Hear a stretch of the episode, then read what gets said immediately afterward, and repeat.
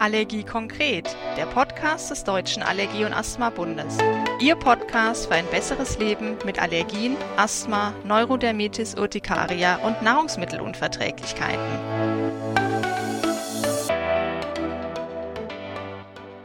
Hallo und herzlich willkommen zu unserer neuen Podcast-Folge Stark mit Allergien. Wie kann ich als Patient die Diagnose und Behandlung unterstützen? Mein Name ist Sonja Lemmel. Ich bin wissenschaftliche Mitarbeiterin beim Deutschen Allergie- und Asthmabund und habe heute Herrn Dr. Andreas Kleinheinz zu Gast. Dr. Kleinheinz, Dermatologe und Allergologe und als solcher Chefarzt und ärztlicher Direktor der Hautklinik am Elbe Klinikum in Buxtehude. Herzlich willkommen, Dr. Kleinheinz. Ich freue mich auf unser Gespräch. Hallo Frau Lemmel, ich freue mich auch. Dr. Kleinheinz, wir haben ja schon des Öfteren über das Thema Selbstmanagement und Compliance gesprochen und wie wichtig ähm, es ist für die Patienten, diese Herausforderung anzunehmen und sich aktiv ähm, an der Diagnose und auch ähm, an der Behandlung zu beteiligen. Das ist natürlich nur möglich in einem Gesundheitssystem, das dies auch zulässt und Ärzte und äh, Patienten auch die Möglichkeit des Dialoges gibt. Ähm, wie hat sich Ihrer Ansicht nach die Versorgung der Allergiker in den letzten Jahren verändert? Hm, ist ein bisschen ein trauriges Kapitel, finde ich. Auf der einen Seite haben wir ganz viele Neuerungen auf der Seite der Molekularbiologie, der Biochemie, also alles, was Forschung von Allergologie und Immunologie angeht, hat sich sehr viel getan. Und ich habe immer das Gefühl, dass wir das, was wir dort erforscht haben und was natürlich auch den Patienten zugutekommen soll, nicht so richtig auf die Straße bringen. Das heißt, ganz vieles verpufft irgendwo in unserem System, ohne dass es tatsächlich dem Patienten zugutekommt. Schauen Sie, wie ich allergologische Zusatzqualifikation gelernt habe, da musste man zusätzlich zu seiner Facharztweiterbildung noch einige Zeit entweder in der Klinik oder beim niedergelassenen Arzt die Allergologie erlernen. Das wird heute im Selbststudium oder in einem kleinen Zusatz irgendwo gemacht. Das heißt, meines Erachtens sind da die Maßstäbe deutlich heruntergeschraubt worden. Das heißt, die Zusatzbezeichnung Allergologie birgt nicht mehr für das, was sie einmal war, nämlich für die Qualität des ausgebildeten Arztes. Und leider muss man natürlich auch sagen, es geht natürlich nicht nur um die Ausbildung, es geht auch darum, dass die Patienten dann mit, äh, dass die Ärzte dann mit dem, was sie gelernt haben, auch einen gewissen Vorteil haben. Das heißt, der Allergologe müsste eigentlich eine gewisse äh, besondere Position haben, mit der er bestimmte Testungen und Therapien nur alleine durchführen kann und sich damit eben auch finanziell etwas von denen absetzen kann, die nicht allergologisch ausgebildet sind. Da das nicht der Fall ist, macht es für die meisten jungen Kolleginnen und Kollegen gar keine Attraktivität mehr aus, diesen Zusatzbezeichnung zu erwerben. Und wenn ich nur bei mir in der Klinik schon rumschaue, dann denke ich mal, dass wir viel attraktive Allergologie betreiben, aber gegen die Onkologie, ich sage es jetzt mal ein bisschen platt, können wir selten anstinken, weil dort geht einfach richtig was ab und dort rollt natürlich auch der Rubel im Endeffekt. Es ist unschön, das so zu sagen, aber an vielen Stellen folgt natürlich die Medizin auch dem Gelde. Hm, ja, das das das glaube ich jetzt. Ähm, gehen wir mal zum Positiven über und fangen mal im Kleinen an, ähm, bei dem Patienten selber. Ähm, es gibt ja Gott sei Dank gute Ärzte und viele Allergologen, die es auch so wie Sie mit mit Herzblut, äh, machen, in der Allergologie aufgehen. Ähm, was können wir denn jetzt den Allergikern raten in Bezug auf die Arztwahl? Also, welchen Arzt wähle ich? Ähm, welche Fachrichtung wähle ich? Wann wann lohnt es sich, in eine Ambulanz oder sogar eine Spezialklinik zu gehen? Also, in einem sage ich jetzt mal, idealen System müsste es ja so sein, dass der Patient mit seinen Beschwerden, natürlich auch den allergischen, allergischen Beschwerden, zum Hausarzt geht. Der Hausarzt dann entscheidet, aha, das ist etwas, wo vielleicht der Heuschnupfen im Vordergrund steht. Da würde ich den HNO-Kollegen oder den Dermatologen bevorzugen. Da ist die Lunge mit dem Asthma im Vordergrund. Da müsste der Pneumologe ran. Bei den Kinderärzten, bei den Jugendlichen würde natürlich der Kinderarzt dann entsprechend rankommen. Und in manchen speziellen Fällen müsste man wahrscheinlich den Gastroenterologen noch dazu nehmen. Also an dieser Stelle müsste so eine Weichenstellung passiert, die in Deutschland ist die Allergologie ja organspezifisch ausgerichtet. In anderen Ländern gibt es den Allergologen fachübergreifend für alle verschiedenen Organe. Also da musste der Hausarzt so eine gewisse Weichenstellung leisten, in welche Fachrichtung er das dann schiebt. Und dann kommt es eben darauf an, wie viel sich die Kolleginnen und Kollegen dann in der allergologischen äh, Diagnostik zutrauen, sodass man sagen kann, jawohl, das kann dann standardmäßig beim Facharzt Allergologen durchgeführt werden. Und wenn es aufwendigere, aufwendigere Testungen, aufwendigere ähm, Diagnostiken sind, sei es Haut- oder Labortestungen, aber natürlich insbesondere dann, wenn es darum geht, Provokationen durchzuführen, da glaube ich, ist schon die Spezialambulanz, wenn nicht sogar das stationäre Setting dazu notwendig. Natürlich, das kommt aus der Natur der Sache, ist in solchen Spezialkliniken auch viel mehr Know-how vorhanden. Wir sind natürlich nicht nur Dermatologen, wir haben auch ausgebildete Ökotrophologinnen, Ernährungsfachkräfte, wir haben Psychologen mit an Bord. Das heißt, wir könnten den ganzen Patienten natürlich ein bisschen näher betrachten, die ganze Situation besser äh, abspielen und haben, das kommt natürlich an vielen solchen Zentren dazu, eine Allergiekonferenz, wo dann interdisziplinär die verschiedenen Fachrichtungen an einem Tisch sitzen und entsprechend den Fall dieses Patienten, dieser Patientin durchsprechen. Mhm. Ja, super, vielen lieben Dank. Ähm, bevor wir jetzt zu ganz konkreten Beispielen kommen, was der, was der Patient, äh, ähm, jeder äh, tun kann, ähm, lassen Sie uns mal den Begriff des Selbstmanagement unter die Lupe nehmen. Das hört sich immer so wichtig und, und großtrabend an. Was bedeutet das im Einzelnen und welche Methoden gibt es? Haben Sie vielleicht sogar eine Methode, die Sie bevorzugen?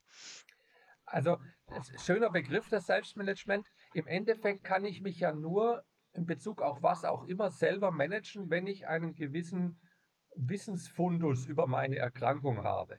Das heißt, eigentlich ist die Voraussetzung dafür, dass ich mich und meine Erkrankung selber manage, dass ich in irgendeiner Weise mich über die Erkrankung informiert habe oder noch besser in dieser Erkrankung geschult worden bin. Da kommen wir ja später nochmal drauf, entsprechende Schulungsprogramme habe und dann natürlich äh, an dieses, dieses, diese Tools, diese Know dieses Know-how erworben habe, mit dem ich mich selbst managen kann. Was heißt denn dann Selbstmanagement? Dann zum Beispiel erlerne ich, wie ich meine Erkrankung messbar machen kann. Ob ich nun den Juckreiz mir irgendwie klar mache zwischen 0 und 10, wo der steht, ob ich bestimmte Scores bei einer Urtikaria mache, ob ich einen Peak Flow bei einem Asthma-Patienten mache, ob ich meine Haut beurteile in Rot, äh, orange oder äh, grün und entsprechend meine Salben anwende. Das alles sind so kleine, aber doch sehr subtile und wichtige Entscheidungen, die mich an bestimmten Stellen auch unabhängig machen vom Arzt. Und das ist ja eigentlich das Ziel, was wir bei solchen chronischen Erkrankungen erreichen wollen, dass der Patient, die Patientin unabhängig von uns wird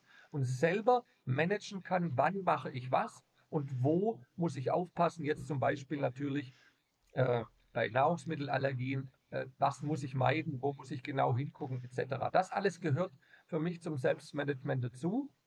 Aus psychologischer Sicht natürlich ganz wichtig, dass ich erlerne bestimmte Entspannungstherapien oder bestimmte Tools, die mir die Psychologen mit auf den Weg geben. Ich sage immer zu meinen Patienten, wissen Sie, ich kann Ihnen als Hautarzt eine gute Hautpflege empfehlen, was Sie mit Ihrer Haut anfangen können, wenn sie trocken ist. Was die Psychopflege angeht, da brauchen Sie Tipps und Tricks von den Psychologinnen. Und das vermitteln die eigentlich in der Regel auch, sodass ich sagen kann, ja, wenn ich all dieses Werkzeug in meinem Korb drin habe, dann kann ich mich auch selber erfolgreich managen.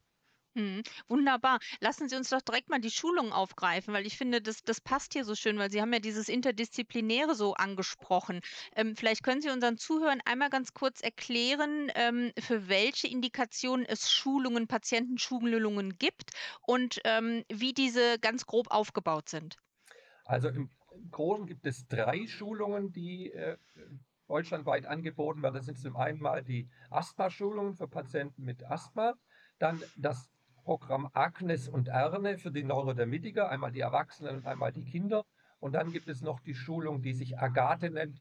Das sind die Patienten, die anaphylaktische Reaktionen in der Vorgeschichte hatten, also auf bestimmte Nahrungsmittel reagiert haben. Wir führen das auch durch bei Insektengift-Allergikern ähm, weil wir, und vielleicht können wir es an diesem Beispiel auch sehr gut einmal äh, besprechen, weil wir natürlich dann zum einen die den Patienten übermitteln wollen, was passiert bei einer solchen Typ 1 Soforttyp-Reaktion mit Anaphylaxie, also wo es in manchen Fällen tatsächlich ähm, schon nicht um Leben und Tod immer, aber doch um, um, um starke Symptome geht, also Atemnot, starke Urtikaria, Schwellungen im Gesicht. Das heißt, äh, für die Patienten sehr, sehr eindrucksvoll und auch ähm, durchaus Panik auslösen. Das heißt, da muss man einmal dafür, damit umgehen, was sind die Symptome. Ich muss um, damit umgehen, was löst meine Symptome aus. Und dann ganz wichtig, wie kann ich entsprechend schnelle Therapien durchführen? Und wir machen das dann zum Beispiel in, in solchen Settings, dass wir richtig Rollenspiele äh, ausführen, wo, wo Patienten sowohl Kind als auch Eltern als auch Arzt spielen und dann entsprechend drumherum geplant wird, wo sie sich jetzt gerade aufhalten, im Wald, im Kindergarten, in der Schule. Und dieses Setting spielen wir immer wieder durch, einmal ohne Störfaktoren, dann bellt plötzlich ein Hund oder kommt die Oma ganz aufgeregt um die Ecke. Einfach um diesen Stressfaktor, der bei solchen mhm. Situationen unweigerlich mit auftritt, um den auch mal reinzubringen. Und dann erlebt man immer ganz toll, im ersten Setting klappt es. Sobald so ein Störfaktor reinkommt, wird es komplizierter und dann sieht man, aha, schauen Sie, das ist jetzt, das sind wir wieder beim Selbstmanagement, ein typisches Beispiel dafür, dass Sie das immer wieder und immer wieder zu Hause durchsprechen, durchspielen sollten, um einfach da ganz sicher und souverän zu werden und auch in der Stresssituation den äh, Adrenalinpen richtig anwenden können. Hm. Ja, wunderbar, das haben Sie sehr schön bildlich dargestellt. Ähm, diese Schulungen sind ja ganz, ganz wichtig. Und ähm, wie ist das jetzt, wenn Patienten so eine Schulung an so einer Schulung teilnehmen möchten? Wo finden Sie Adressen und ähm, wie ist es, brauchen Sie da eine Zuweisung? Muss der Arzt es mit unterstützen? Vielleicht können Sie da noch was zu sagen. Also es gibt überall in allen Bundesländern bestimmte Zentren, die solche Schulungen durchführen. Das sind beileibe nicht nur Kliniken, das machen auch Niedergelassene im Verbund. Ähm, ich könnte mir gut vorstellen, dass auf der Seite des DAB solche Zentren gegeben werden. Zumindest im Internet findet man die. Bei uns läuft es so, dass die Patienten, wenn sie uns zugewiesen werden und wir sie für eine Schulung geeignet halten, dann bei der Kasse entsprechend ein Antrag gestellt wird. Und wenn der bewilligt wird, dann kommen eben an verschiedenen Nachmittagen oder Abenden die Patienten oder die Eltern von den Patienten, wenn es um kleine, sich um kleine Kinder handelt, zu uns und in, in mehreren äh, zwei- oder dreistündigen äh, Sitzungen, Schulungen werden dann die Patienten entsprechend unterrichtet.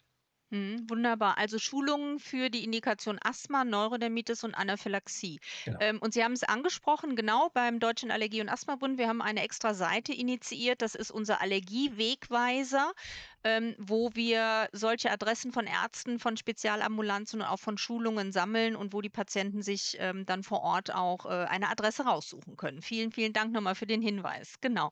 Ähm, jetzt kommen wir mal wieder zum niedergelassenen Arzt. Was kann ich denn jetzt als Patient zum Beispiel tun, um so einen Arztbesuch gut vorzubereiten? Am schönsten ist es, wenn ich jetzt aus der Sicht des Arztes sprechen darf, wenn der Patient zu mir kommt und eine gewisse Vorstellung davon hat, was mit ihm passiert ist. Das heißt, ähm, eine gewisse zeitliche Abfolge sich schon mal zurechtlegt, wann er welche Symptome entwickelt hat, wie lange die angedauert haben, was er dagegen gemacht hat, in welchem Zusammenhang er dabei irgendwo war. Das heißt, Medikamente eingenommen hat, irgendwelche Nahrungsmittel zu sich genommen hat, ähm, in der Sonne war, äh, mit einem Hund gespielt hat, mit Tieren Kontakt hatte, also wenn man das alles aus der allergologischen Sicht sehen will, äh, eine gewisse Saisonalität vielleicht erlebt hat, wenn es schon über mehrere Jahre gegangen ist. Das alles sind die, die Fragen, die ich gerne hätte und die wir natürlich auch dann in einem strukturierten Gespräch äh, in der Regel auch beim ersten Besuch abarbeiten. Es gibt natürlich da Möglichkeiten, wenn man sich das jetzt nicht selber alles so äh, ausdenken oder überlegen kann, Hilfsmittel, auch die kann man wieder sehr gut bei Ihnen auf der Homepage DAB ableiten, bestimmte Checklisten, bestimmte Anamnesebögen, wo man eben schon darauf geführt wird, was denn jetzt im Einzelnen äh, da im, Zusammenhang mit meiner Reaktion, mit meinen Symptomen, es muss ja gar nicht immer auch nur eine Allergologie sein, wir müssen ja auch mal drum denken, dass die Symptome auch von anderen Komplexen herkommen können. Ähm, sehr hilfreich ist für uns Ärzte natürlich immer, wenn sie Vorbefunde mitbringen, wenn es sich um Medikamente gehandelt hat, dass sie die Medikamente nicht wegwerfen, sondern mitbringen, damit wir einmal sehen können, was waren es für Medikamente und diese gegebenenfalls auch zur Testung mitverwenden können. Also das mhm. sind so die Dinge, die sich ein, ein Arzt bei einem Kontakt, Erstkontakt mit einem Patienten wünscht. Ja, wunderbar, sehr schön. Ähm, wir haben ja hier zum Beispiel Asthma-Tagebücher oder auch Ernährungstagebücher, Neurodermitis-Tagebücher, Urtikaria-Tagebücher. Das sind ja alles Instrumente, die wir den Patienten anbieten, die geführt werden können, die es mittlerweile ja sogar auch als App gibt, ähm, dass der Arzt äh, äh die, die Krankengeschichte schnell und übersichtlich zur Verfügung gestellt bekommt. Sehr guter Stichwort. Darf ich da noch mal kurz einhaken, weil ich vergesse das Handy immer. Das eine ist die App natürlich, die Sie erwähnt haben. Aber wenn Sie Bilder von Ihren Hautveränderungen auf dem Handy mitbringen, wenn sie jetzt nicht mehr da sind, dann hilft es uns ungemein. Dann ist es ja oft wie beim Zahnarzt, wenn ich zum Zahnarzt gehe, keine Schmerzen mehr. Und wenn ich eine Urtikarie habe, ist die gerade nicht da, wenn ich beim Arzt bin. Also insofern helfen mir Bilder immer sehr, sehr viel. Und mit dem Handy ist es ja heutzutage gar kein Problem, die eben aufzurufen und dann anschauen zu lassen. Mhm, wunderbar. Ja, bei Neurodermitis und Urtikaria ist das gut. Wie machen wir es beim Asthma? Was was gibt's da für für Instrumente, die ich als Asthmatiker führen kann, ähm, damit mein mein Arzt eine Idee davon bekommt, wie mein Asthma zum Beispiel eingestellt ist? Ja, gut, da können wir weniger mit Bilder arbeiten, aber die von Ihnen angesprochenen Tagebücher sind auf jeden Fall gut, dass ich da schon mal dokumentiere, wann habe ich meine Hustenanfälle, wann geht es mir schlecht, wann pfeife ich, wann habe ich Atemnot. Und wenn, aber das hängt meistens ja davon ab, dass der Patient schon vorher mal beim Arzt war, ein solcher äh, Peak Flow Instrument vorliegt, dass ich einfach diesen Peak Flow, also diese ein Sekundenkapazität messen kann, dann kann man daran schon sehr gut abschätzen, wie der Tagesverlauf ist, wie der Wochenverlauf ist, ob es eine gewisse Saisonalität zu bestimmten Pollen etc. gibt oder ob es nur immer im Tierstall auftritt. Das ist auch ja durchaus möglich, dass sich solche Assoziationen dann daraus ableiten lassen. Hm. Also ganz viele Instrumente, die es für die unterschiedlichen Krankheitsbilder gibt, die der Patient führen kann, ähm, äh, um dem Arzt äh, und ihm selber natürlich auch die, die Einschätzung der Erkrankung zu erleichtern. Auf jeden Fall, da überschneidet sich dann das Selbstmanagement mit dem, was man als Arzt dann auch daraus machen kann, um dieses Selbstmanagement zu verbessern oder noch zu adaptieren. Hm, wunderbar.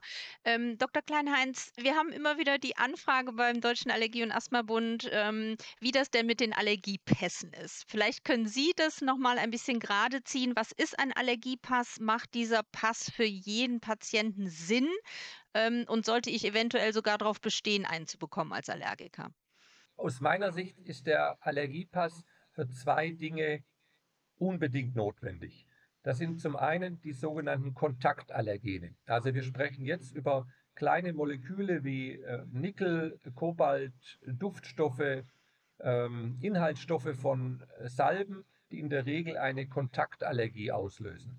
Das wird durch einen Test festgestellt, den wir als sogenannten Epikutantest bezeichnen. Das heißt, ich klebe eine Substanz auf die Haut, lasse sie 24 oder 48 Stunden auf der Haut kleben und nach drei Tagen, also 72 Stunden, mache ich die Endablesung. Das heißt, da braucht es relativ lange und bei dieser sogenannten Typ 4 Allergie oder Allergie vom verzögerten Typ finde ich Kontaktallergene und die gehören in einen solchen Allergieausweis hinein. Am besten mit einem Kreuz oder ein Plus, zwei Plus oder drei Plus, je nachdem, wie stark die Reaktion war, damit der nachfolgende äh, Kollege Arzt oder wer sonst immer liest, auch sich vorstellen kann, wie deutlich die Reaktionen waren. Denn das ist etwas, was der Patient auf jeden Fall meiden muss. Der zweite große Punkt, der in einen Allergieausweis hineingehört, sind Medikamente, auf die Unverträglichkeiten im Sinne von allergischen Reaktionen bestehen. Also, wenn ich eine Nesselsucht, eine Urtikaria nach Einnahme von bestimmten Schmerzmitteln bekomme, dann muss das genauso da drin stehen wie möglicherweise die durchgeführte Provokation mit Ausweichschmerzmitteln, die dann vertragen. Das ist ja das Entscheidende, dass wenn ich diesen Allergiepass, Allergieausweis dann einem Kollegen zeige, dass der daraus entnehmen kann, aha, ich darf dieses Medikament auf gar keinen Fall verordnen, aber dieses da wurde erfolgreich getestet und provoziert und mit dem kann ich dann auch gefahrlos den Patienten weiterversorgen. Was nicht in einen Allergiepass hineingehört, sind die ganzen Typ-1-Sensibilisierungen, also Birkenpollen, Gräserpollen, Hausstaub, Milbe, weil sich das im Lauf des Lebens oft innerhalb von wenigen Jahren wieder ändert und dementsprechend ist es eigentlich in einem Allergieausweis, hat es direkt nichts verloren. Hm, okay, ähm, dann fasse ich da nochmal zusammen. Das heißt, Kontaktallergien und Arzneimittelallergien verändern sich im Laufe des Lebens nicht? Ja, jetzt haben Sie mich ein bisschen erwischt natürlich. Also Kontaktallergien, da gehen wir davon aus, dass sich immer irgendwelche Erinnerungszellen noch irgendwo verbergen und wenn es nach 15 Jahren Karenz dann beim ersten Kontakt mit Nickel nicht zu einem Ekzem kommt, dann braucht es halt ein bisschen länger, aber das Ekzem kommt auf jeden Fall wieder. Bei den äh, Medikamenten ist es tatsächlich so, dass sich das auch im Laufe des Lebens etwas verändern kann. Aber zumindest ist es für diese nächste Zeit nach einem solchen Test eben für den weiterbetreuenden Arzt wichtig, dass ich bestimmte Antibiotika, bestimmte Schmerzmittel nicht verwenden darf. Und bei den Antibiotika, wenn ich eine äh, ähm, wirkliche Penicillinallergie festgestellt habe, dann würde ich ein Leben lang kein Penicillin mehr bei diesem Patienten vergeben. Also bei bestimmten Medikamenten, ja, es ist eine sichere lebenslange Diagnose. Bei den Schmerzmitteln kann es durchaus mal sein, dass es vielleicht Veränderungen gibt. Wobei, jetzt wird es ein bisschen kompliziert. Es gibt ja dann auch immer die sogenannten Summationseffekte. Das heißt, ich reagiere vielleicht manchmal auf eine niedrige Dosis noch nicht. Wenn ich aber unter Stress stehe, Fieber habe oder äh, Sport treibe, dann könnte es sein, dass eine Reaktion dann trotzdem aufkommt. Vielen lieben Dank, Herr Dr. Kleinheinz, für diese interessanten Aspekte rund um das Thema Selbstmanagement. Ähm, ich denke, wir haben den Zuhörern gutes Handwerkszeug vermittelt, um die Herausforderungen Allergie, allergische Erkrankungen anzunehmen. Haben Sie zum Schluss noch etwas für unsere Zuhörer, was Sie sagen möchten? Ich finde, wenn Sie an einer allergischen Erkrankung leiden, äh, möchte ich immer mitgeben, nicht aufzugeben. Es gibt immer noch Möglichkeiten, dass man da über die Karenz hinaus heutzutage mit vielen modernen und neuen Medikamenten, Stichwort Biologika, an verschiedenen Stellen die Symptome, aber vor allem auch die Lebensqualität ganz, ganz enorm verbessern kann. Und es geht eben Gott sei Dank mittlerweile sehr, sehr weit über das reine, die reine Cortisongabe hinaus, auch wenn es an vielen Stellen leider noch Standard ist. Aber wir haben viele ganz hilfreiche und feine Instrumente, mit denen wir eine solche komplexe Erkrankung wie die Allergologie heutzutage gut therapieren können. Das war doch ein schönes Schlusswort. Vielen, vielen Dank, Dr. Kleinhals. Es ist mir immer wieder eine Freude, mit Ihnen zusammenzuarbeiten. Alles. Gute für Sie und vielen, vielen Dank für Ihre wertvolle Arbeit, die Sie leisten. Vielen Dank, Frau Lemmel. Das war ein schönes Gespräch. Wenn Sie da draußen mehr über Allergien und allergische Erkrankungen wissen möchten, dann hören Sie mal wieder rein. Tschüss und auf Wiedersehen, Ihre Sonja Limmel. Dieser Podcast wurde freundlichst unterstützt von Thermo Fisher Scientific Allergy Insider. Das war's für den Moment, aber selbstverständlich sind wir gerne weiter für Sie da. Besuchen Sie uns auf www.daab.de, schreiben Sie uns eine E-Mail oder folgen Sie uns in den sozialen Netzwerken. Bis bald, Ihr Allergie-Konkret-Team des Deutschen Allergie- und Asthma-Bundes.